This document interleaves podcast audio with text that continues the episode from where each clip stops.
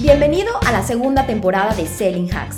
Vengo lista y cargada de energía para darte pequeñas dosis de contenido en ventas, marketing, LinkedIn, prospección, embudos y todo lo que gira alrededor del mundo de las ventas B2B. Espera todos los martes y viernes un episodio nuevo. ¿Estás listo? Comenzamos.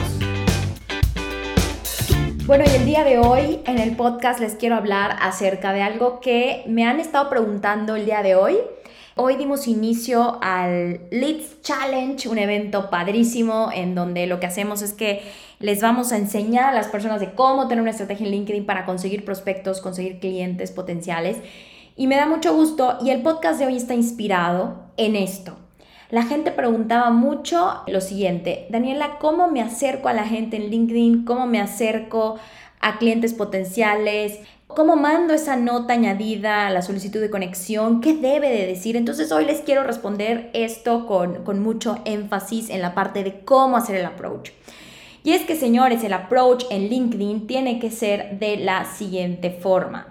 Lo primero es muy importante que a las personas que nos vamos a acercar, porque además tenemos pocos shots, pocas solicitudes de conexión disponibles para enviar a, clientes potenciales, es que nos tenemos que estar muy seguros de que la lista que estamos haciendo de personas a las que nos vamos a acercar son verdaderamente los que cubren nuestro perfil, nuestro famoso cliente ideal. Y para ello hay que hacer un mapa.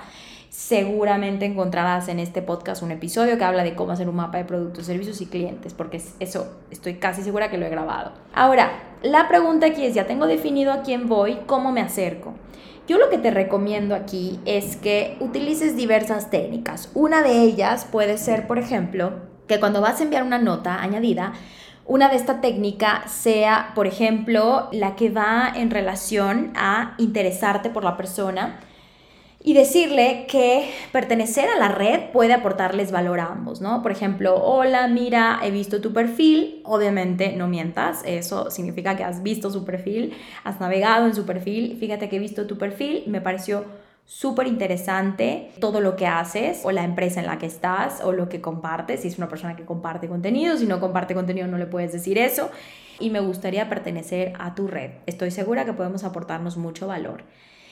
Fíjate, es un mensaje corto, es sencillo, pero lo que hace es como decir, ah, mira, ha visto lo que hago, ha visto lo de donde estoy, ¿ok? Es un poco estar interesados en la persona, verdaderamente haber visto su perfil, verdaderamente haber este, hecho este trabajo y decir, oye, pues me gusta, me interesa lo que, lo, lo que veo y me gustaría pertenecer a tu red, estoy seguro que podemos aportarnos valor, ya es una nota como adicional y me parece una forma de approach bastante interesante, inteligente y que puede llevarnos a mejores resultados.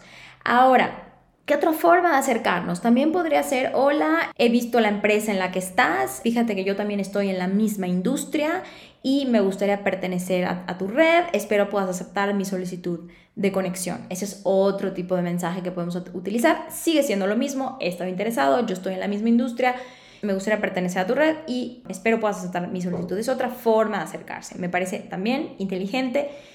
A nosotros nos genera muy buenos resultados, entonces es otro consejo que te doy.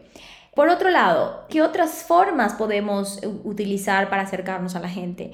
Otra forma de acercarnos es un poco, ya que hemos visto qué es lo que hace, qué comparte, podemos haber visto alguna última publicación, decirle, oye, hola, eh, no sé, Juan, Vi la última publicación que hiciste, me pareció muy interesante, yo pertenezco a la misma industria, eh, me gustaría entrar en contacto, ¿no? O sea, como siempre buscando esta forma de que la persona diga, ah, mira, se ha interesado, no es spam, este, es una persona que realmente está eh, interesada en mí, en lo que hago, en mi industria, pertenece a mi industria, pertenece a mi sector, hay algo en lo que me puede aportar. O sea, ese tipo de approach es el que vale y es el que realmente nos va a generar una aceptación. Ustedes saben que en LinkedIn nosotros podemos tener un, un porcentaje de aceptación bajo, medio, alto, un porcentaje bajo pues es que las personas no nos están aceptando y entonces estamos dando como shots de posibles clientes, pero no estamos llegando al target porque no nos aceptan. Si no nos aceptan orgánicamente, no podemos enviarles un mensaje. Y un porcentaje alto es que sí estás teniendo un buen porcentaje, o sea que hay, no sé, arriba del 50% te está aceptando. Está bien, entre 60 y 70 está perfecto. Y esto significa que te va a acercar a clientes potenciales y todo tiene que ver con el tipo de mensaje con los que iniciamos la conversación. Lo único que te puedo decir es que hagas pruebas, que, que, pruebes. Pruebas una opción, pruebas opción A, pruebas opción B, pruebas la C y así vas viendo qué te va generando mejor porcentaje. También es verdad que mientras más personalizado es el tema, mejor te puede ir. Entonces es importante que tomes en cuenta este, este punto a considerar. Con lo que quiero que te quedes es que la forma en la que te acercas a la gente influye, influye mucho. Siempre sí o sí una nota añadida para este approach a clientes potenciales y después una vez que has recibido la respuesta, pues evidentemente viene una serie de mensajes para empezar a detonar conversación. Lo que queremos es que se genere conversación. Y por otro lado, hay algo interesante que te quiero decir que muchas personas que tienen Sales Navigator dicen, oye, yo voy a mandar como todos los créditos que me deja de mensajes de email. Yo te voy a decir una cosa, nosotros pagamos Sales Navigator, casi nunca usamos los emails porque los emails no, no hay un camino, ¿no? No hay como un primero acepta mi solicitud y luego empezamos a hablar, sino que van ya directamente a la parte de mandarte un mensaje y, esto es como un poco intrusivo y no a todo el mundo le gusta. Y al final, la verdad es que nosotros con los emails no logramos grandes cosas, casi ni lo usamos, ¿no?